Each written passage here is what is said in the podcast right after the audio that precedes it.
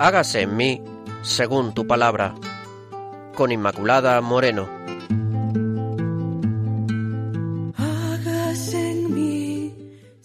Queridos amigos de Radio María, bienvenidos. Estamos con todos ustedes en el programa Hágase en mí según tu palabra. Ya saben que componemos el equipo de este programa Pilar Álvarez, el padre Carlos Reyes Tremera, que desde Soto del Real nos acompaña también a través de las predicaciones, de los textos, y quien les habla, Inmaculada Moreno. Muchas gracias por su atención y por estar ahí. Les recuerdo también que pueden establecer contacto con nosotros a través del correo electrónico hágase en mí según tu palabra arroba radiomaria.es hágase en mí según tu palabra arroba radiomaria.es.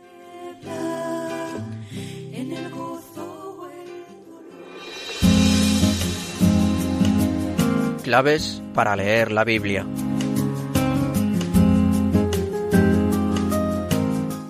Y hoy nos vamos a centrar en el mensaje del profeta Zacarías. Ya saben, en la primera parte de nuestro programa, pues lo que hacemos es ver algunos de los eh, rasgos o bien del autor que nos toca ver o simplemente una serie de claves que nos ayuden a entender mejor la Biblia. Vamos hoy a ver este profeta, el profeta Zacarías, porque bajo el nombre de Zacarías nos transmite la Biblia un libro profético de 14 capítulos. Pero la crítica es unánime en diferenciar entre los ocho primeros capítulos y los restantes. ¿Por qué? porque es diferente ambos en cuanto a estilo, situaciones, vocabulario y temática. Por eso debemos de hablar de dos libros en uno. Primero estaría formado por el capítulo del 1 al 9 y el segundo Zacarías, porque así se le llama, el segundo Zacarías al autor de los capítulos del 9 al 14. Voy a empezar a ver algunos rasgos del primer Zacarías y después paso a ver algunos rasgos del segundo Zacarías. Como en otras ocasiones me baso en eh, las introducciones de la Casa de la Biblia. Sí, las aconsejo también porque están muy bien, son muy sencillas y ayudan siempre a contextualizar el libro bíblico. Bueno, pues el profeta que llamamos eh, Zacarías, el primer Zacarías, fue un sacerdote, se menciona su nombre en Nehemías en el capítulo 12, versículo 16, y su ministerio profético tuvo lugar entre los años 520 y 518. Cuando hablamos de los profetas, pues evocamos casi siempre cómo denuncian, lo hemos visto también en otros profetas, las cuestiones en relación al culto, porque mm, no quieren claro está, un culto vacío o vano, sino que realmente sea auténtico. Es uno de los temas que más tratan y sobre todo cuando se trata de profetas que vienen del ámbito sacerdotal.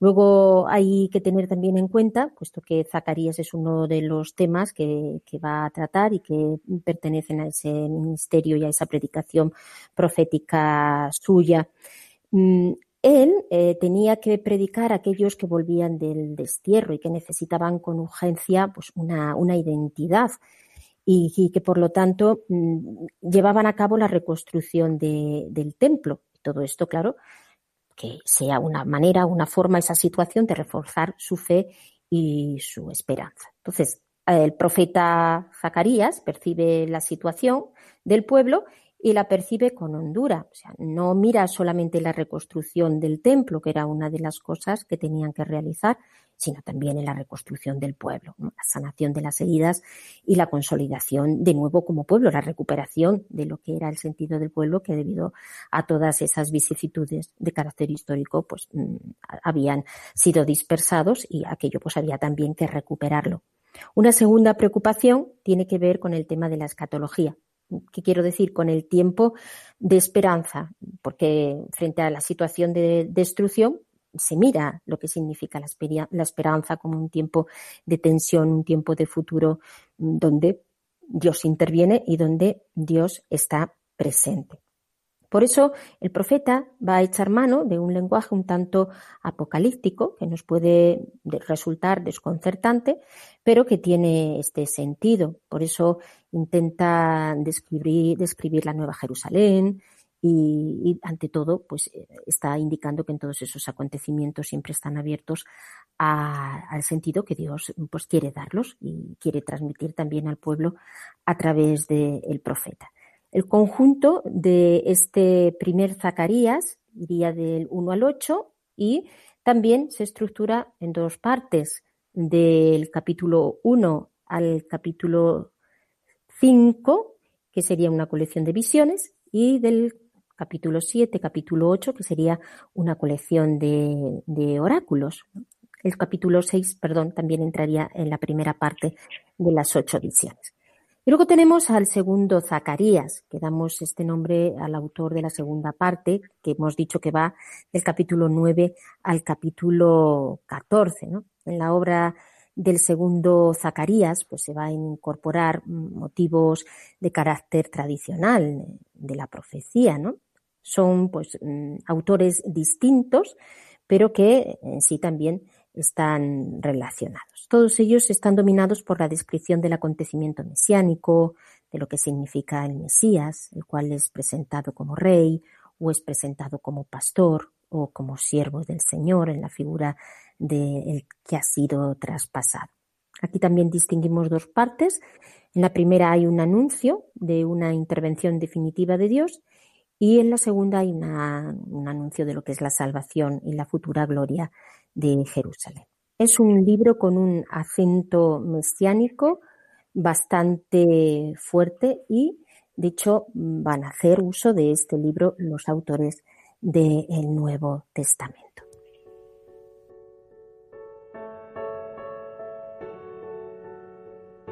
Y damos paso a la lectura del texto bíblico de Zacarías 8 del 14 al 17. Escuchamos.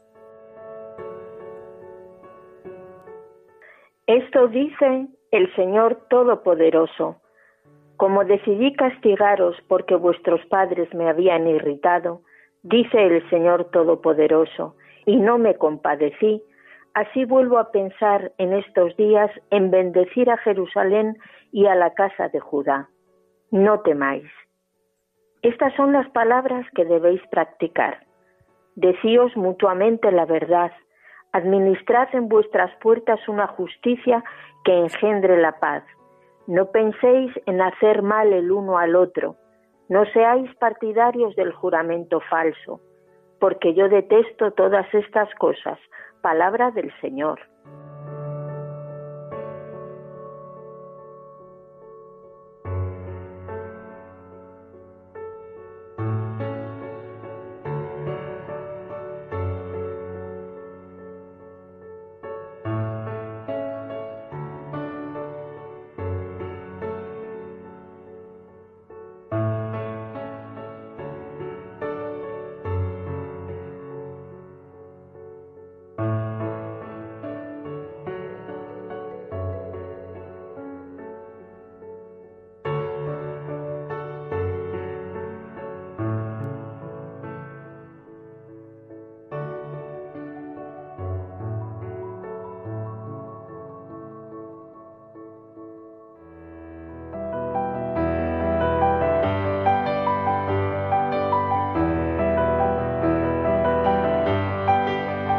Dios al encuentro del hombre.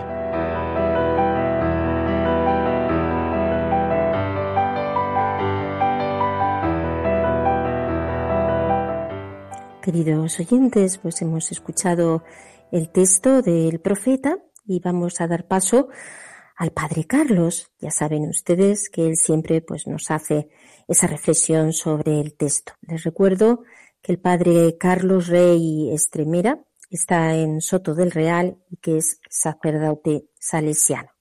Escuchamos entonces la reflexión del Padre. Buenas tardes, queridos amigos de Hágase en mí según tu palabra. Sean muy bienvenidos. Este nuestro segundo programa sobre los profetas posexílicos lo dedicaremos al primer Zacarías. Sus enseñanzas ocupan los ocho primeros capítulos del libro de Zacarías. Lo más característico de este profeta es que su mensaje mira mucho más allá del deseo de sus contemporáneos. Mientras estos buscaban restaurar el antiguo reino de Israel, él va muy por delante del futuro próximo y describe un tiempo en que Dios será el Dios no sólo de Israel, sino de todos los pueblos y fuente de alegría y gozo para los hombres. Esto que a nosotros nos parece normal era una enorme novedad en la época. Dios va siempre por delante de nosotros en la búsqueda de nuestro bien, mientras respeta nuestra torpeza y lento caminar. Mucha atención, pues, a esta enseñanza. Comenzamos. El profeta primer Zacarías se supera a sí mismo, va mucho más allá de una mera restauración. El profeta entra, a tocar la llama que hiere el corazón del pueblo, el tema de fondo de toda una sección. Hemos encontrado la tierra entera en paz y tranquila, pero la paz imperial impuesta por la nueva gran potencia Persia no colmaba las expectativas de los judíos al retornar de Babilonia. Jerusalén y el país entero constituían una realidad, realidad mermada, una minúscula ciudad de provincia perdida en el seno de un inmenso imperio, una población escasa, pobre e indefensa, un templo modesto todavía en reconstrucción, ausencia de un culto formal, murallas arrasadas, peso político nulo, grandes dificultades a la hora de reconstruir el país.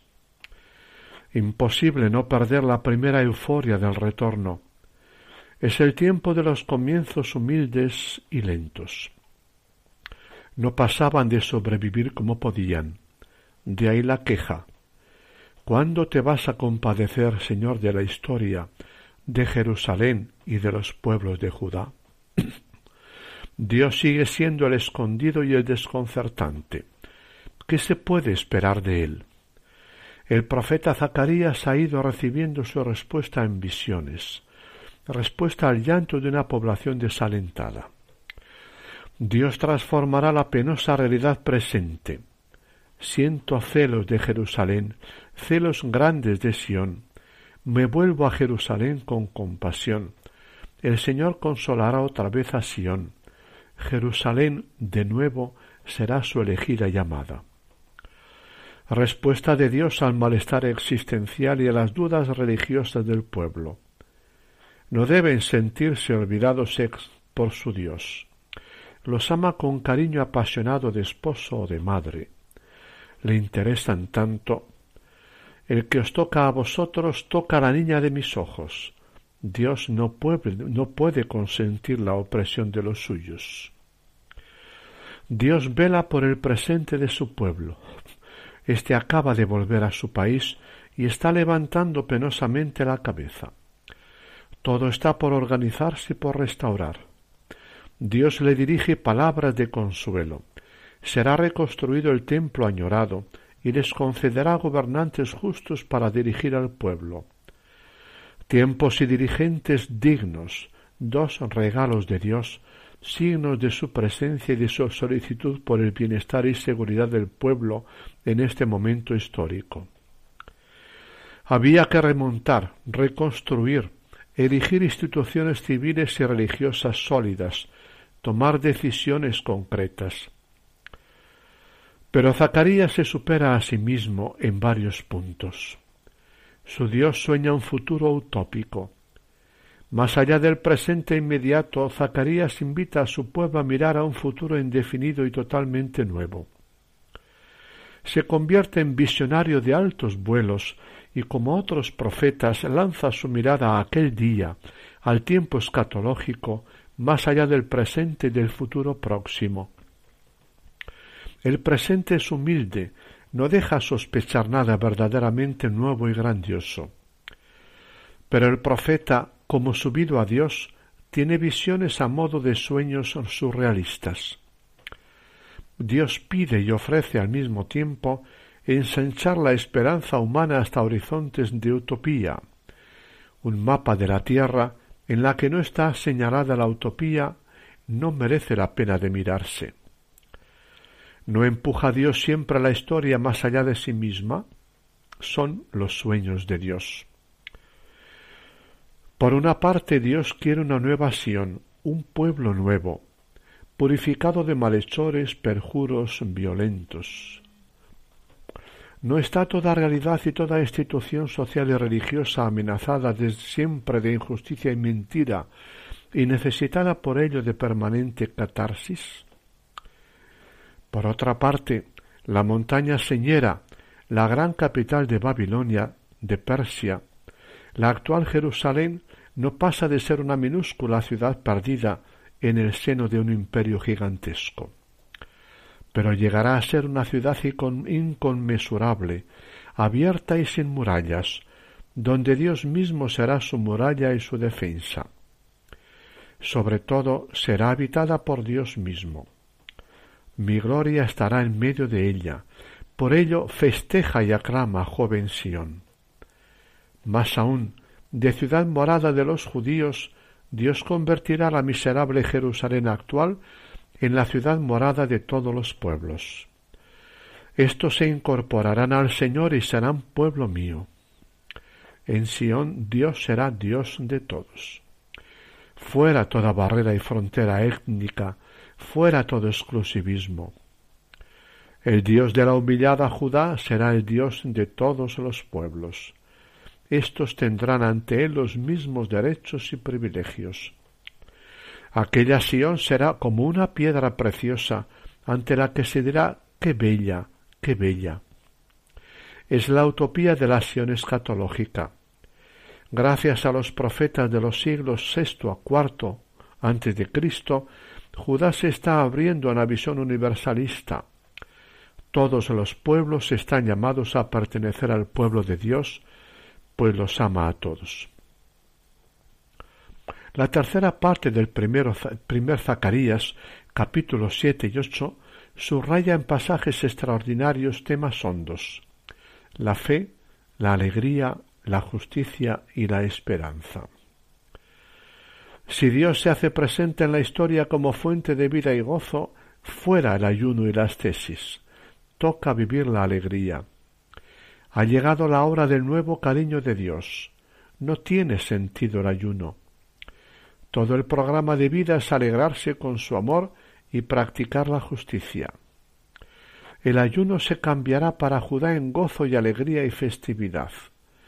Amad la sinceridad y la concordia. Las palabras de Zacarías parecen anticipar el Evangelio de Jesús. Dios, puesto a amar y a salvar al ser humano, pide creer en su don, vivir la alegría como primer mandamiento. Y como segundo mandamiento, practicar la justicia si se ha entendido a un Dios amor. Juzgad según derecho, que cada uno trate a su hermano con piedad y compasión no oprimáis a viudas, huérfanos, emigrantes y necesitados, que nadie maquine maldades contra su prójimo. En el capítulo octavo remacha su programa social. Esto es lo que tenéis que hacer. Decir la verdad al prójimo, juzgar con integridad en los tribunales, no tramar males unos contra otros, no aficionarse al perjurio. Pues yo detesto todo esto, dice el Señor.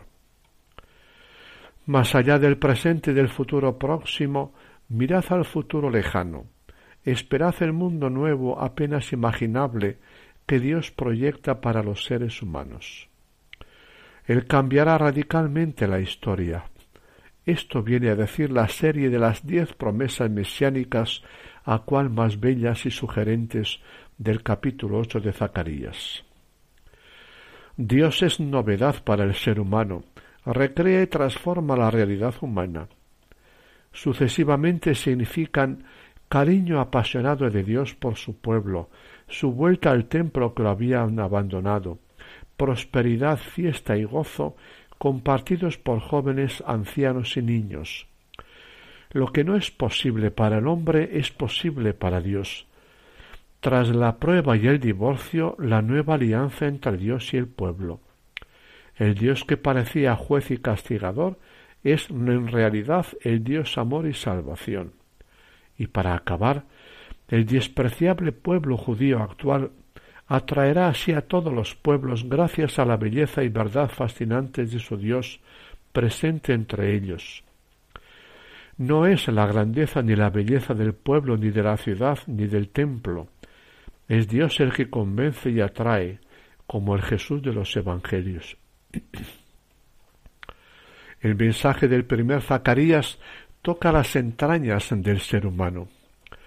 La alegría, su dimensión lúdica y afectiva. El ser humano es vocación de gozar, ha sido creado para la felicidad. Gracias, ¿cuáles son los caminos sabios que conducen a la misma? La justicia, su dimensión ético-social, el buen funcionamiento de la sociedad. La felicidad, en solidaridad con los demás y con la misma naturaleza, es el camino sabio a la misma. Y la esperanza, su dimensión proyectiva, el ser humano es más que su presente y que su futuro próximo. ¿No abriga sueños de infinitud? Desde Zacarías la esperanza comienza a adquirir dimensiones ilimitadas. En esta época se dibujó el horizonte de una espera escatológica que rebasaba los límites de la historia meramente política y confería un sentido cada vez más claro a la propia existencia humana. La religión bíblica responde a las tres dimensiones más profundas del ser humano. Los especialistas dividen en dos el actual libro de Zacarías. En primer lugar, los capítulos 1 a 8, atribuido al profeta de los años 520 a 518 a.C., llamado el primer Zacarías. Combina oráculos proféticos con ocho visiones al modo de Ezequiel. Desconcertante su estilo visionario, con ribetes surrealistas. Prepara el terreno al género apocalíptico de Daniel. Es el eslabón entre los profetas y la literatura apocalíptica. Junto con Ezequiel, Zacarías será uno de los libros más inspiradores para el autor del Apocalipsis cristiano. Y en segundo lugar, Zacarías capítulos nueve a catorce, atribuido a un segundo Zacarías o a varios profetas anónimos. Concluimos aquí, mis queridos amigos, en nuestro programa de hoy. Resumimos su mensaje en dos breves frases. Dios es un Dios de todos y no sólo de algunos, y su acción en la historia es fuente de alegría y de gozo. Espero que esta enseñanza os haya servido para ver como en un espejo qué estrechos e ilimitados son nuestros deseos y proyectos de futuro y lo infinitamente más amplios y esplendorosos que son los de Dios. Nuestro próximo encuentro lo dedicaremos al tercer Isaías, que nos hablará de la promesa de Dios de unos cielos nuevos y una tierra nueva, y del tipo de culto que desea, el amor al prójimo. Son temas de gran interés y profundidad, como veis. No os lo perdáis. Nosotros estaremos aquí esperándoos. Hasta entonces, un gran abrazo. Muchas gracias, Padre Carlos, por esta reflexión. Les recuerdo que estamos en el programa Hágase en mí, según tu palabra, y que pueden establecer contacto con nosotros a través del correo electrónico hágase en mí, según tu palabra, arroba radiomaria.es. Hoy estamos viendo el mensaje del profeta Zacarías.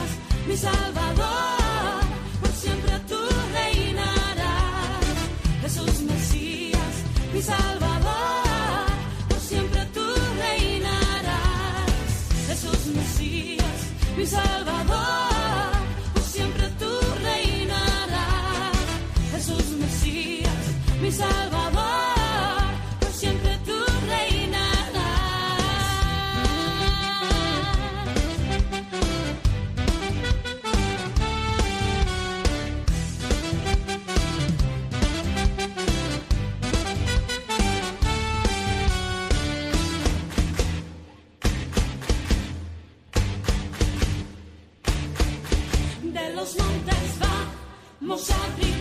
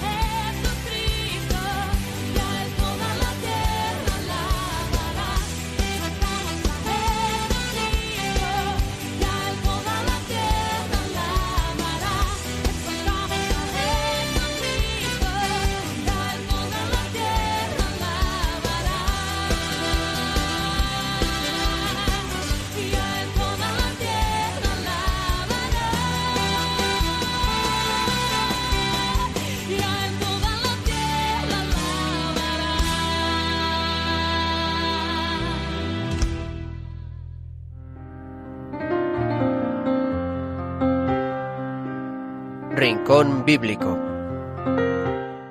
Y damos ahora paso de nuevo a nuestra hermana Pilar para que pues, nos explique todas esas sugerencias que a partir del texto seguro que se le han ocurrido, porque siempre suelen ser muchas. Pilar, ¿qué tal? Pues la verdad que este texto es una palabra de esperanza. Como decidí castigaros por, porque vuestros padres me habían irritado, dice el Señor, y no me compadecí, así vuelvo a pensar en estos días en bendecir a Jerusalén. En otras traducciones dice, he decidido bendecir a Jerusalén y a la casa de Judá. No temáis. Es decir, es una palabra de parte del Señor de, gran, de gran esperanza. Y nos decía el padre Carlos que, bueno, pues que en la Biblia, en la espiritualidad bíblica, pues descubrimos que el ser humano ha sido creado por Dios para ser feliz. Hace unos cuantos viernes, en una cadena de televisión, coincidiendo con, con el aniversario del nacimiento de San Juan Pablo II, pusieron una película y una de las escenas era San Juan Pablo II en aquellas reuniones del Concilio Vaticano, evidentemente antes de ser papa, cuando era solo el cardenal Bontila, y, él decía esto, el ser humano ha sido creado para ser feliz, una cosa que nosotros pues ahora mismo lo oímos bastantes veces en la iglesia, pero era antes no era tan tan corriente el escuchar estas palabras.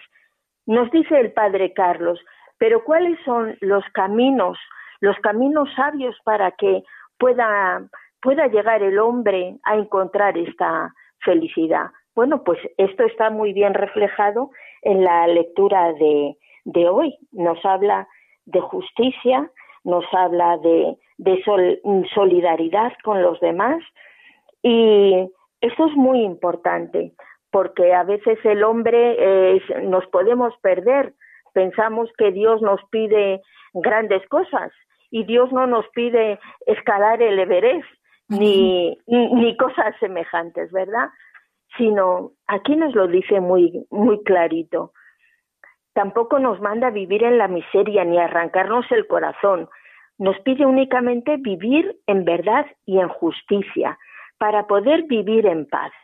Esto, esto que parece sencillo y que lo decimos en dos, en dos mm, renglones, pues es de un gran contenido. Vivir en la verdad y en la justicia para poder vivir en la paz. Porque sin verdad no existe justicia y sin justicia no hay paz. Pero claro que estamos hablando de la verdad y de la justicia de Dios para poder vivir en la paz de Él.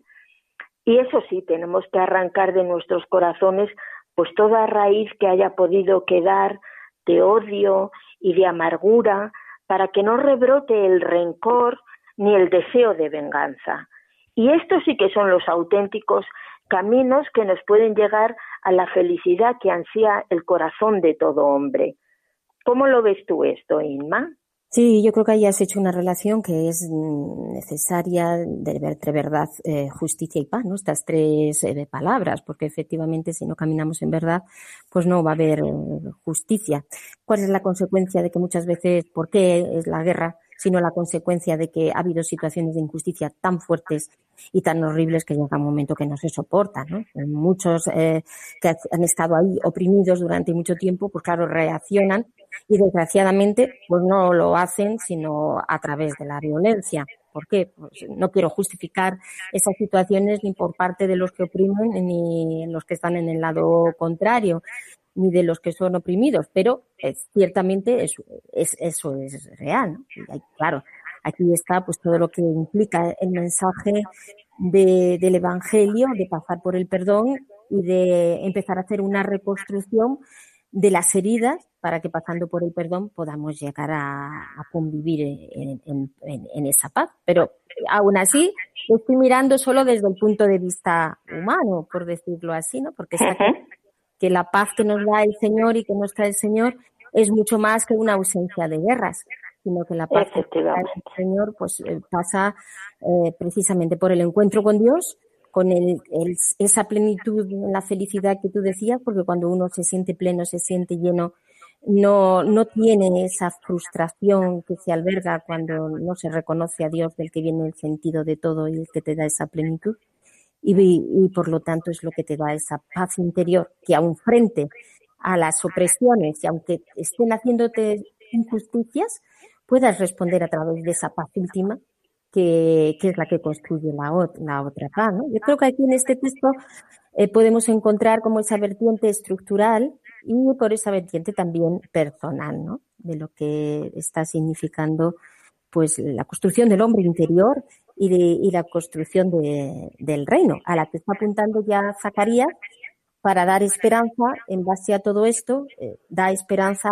a ese pueblo que, que, tiene que reconstruir, reconstruirse como pueblo y reconstruirse también ellos por todas las heridas que, habían pasado y que, y que tenían en realidad, que habían pasado, o sea, que les había producido pues su historia, pero también que ellos mismos, claro, tenían. Y hay una cosa que también nos decía el padre Carlos, hablando de la esperanza, que el, ser humano es más que su presente y que su futuro próximo. Yo creo que esto también es muy importante porque a veces eh, nos ahogamos en un presente incierto, en un futuro próximo que no es muy seguro y nos olvidamos de la visión de Dios y del tiempo de Dios. Y ahí es donde cimentamos nuestra esperanza. Esto yo creo que es mucho, es muy importante. Nosotros somos mucho más que nuestro presente y que ese futuro mm, inmediato, muy próximo, en el cual todavía no llegamos a ver la acción de Dios. Desde luego, Pilar, muy importante y nos viene fenomenal para estos momentos que estamos viviendo. Así que se lo ponemos todo al Señor y damos paso a la oración.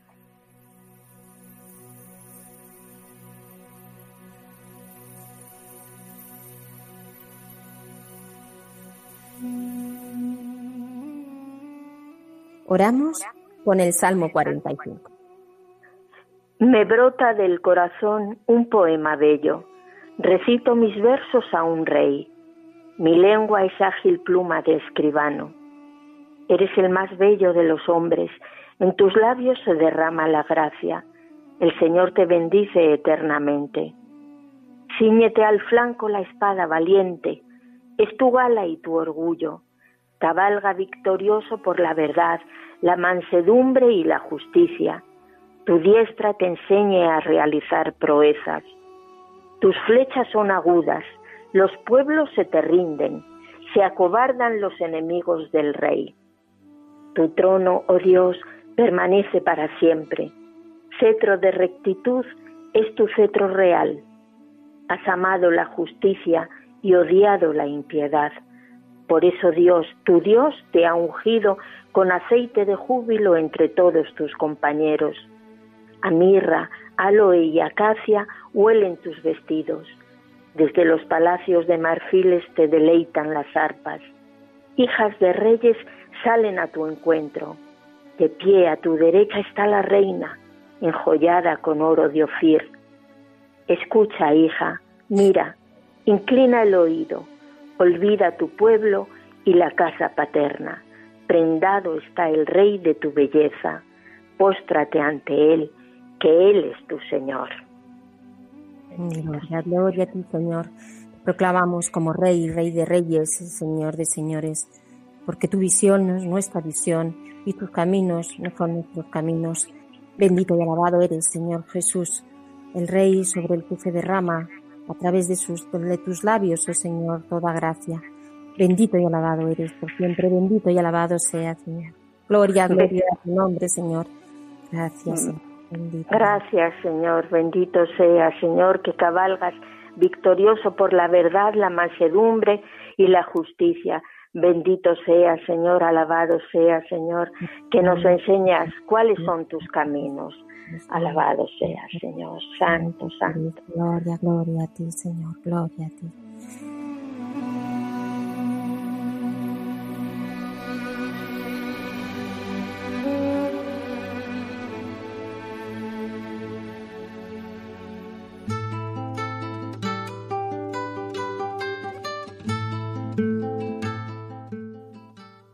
Queridos oyentes, pues con este salmo, donde proclamamos el señorío de nuestro Señor sobre todo y sobre todos, terminamos y, por supuesto, ya saben ustedes que tienen pues, una cita con nosotros en el próximo programa de Hágase en mí según tu palabra. Muchas gracias por su atención y hasta el próximo encuentro.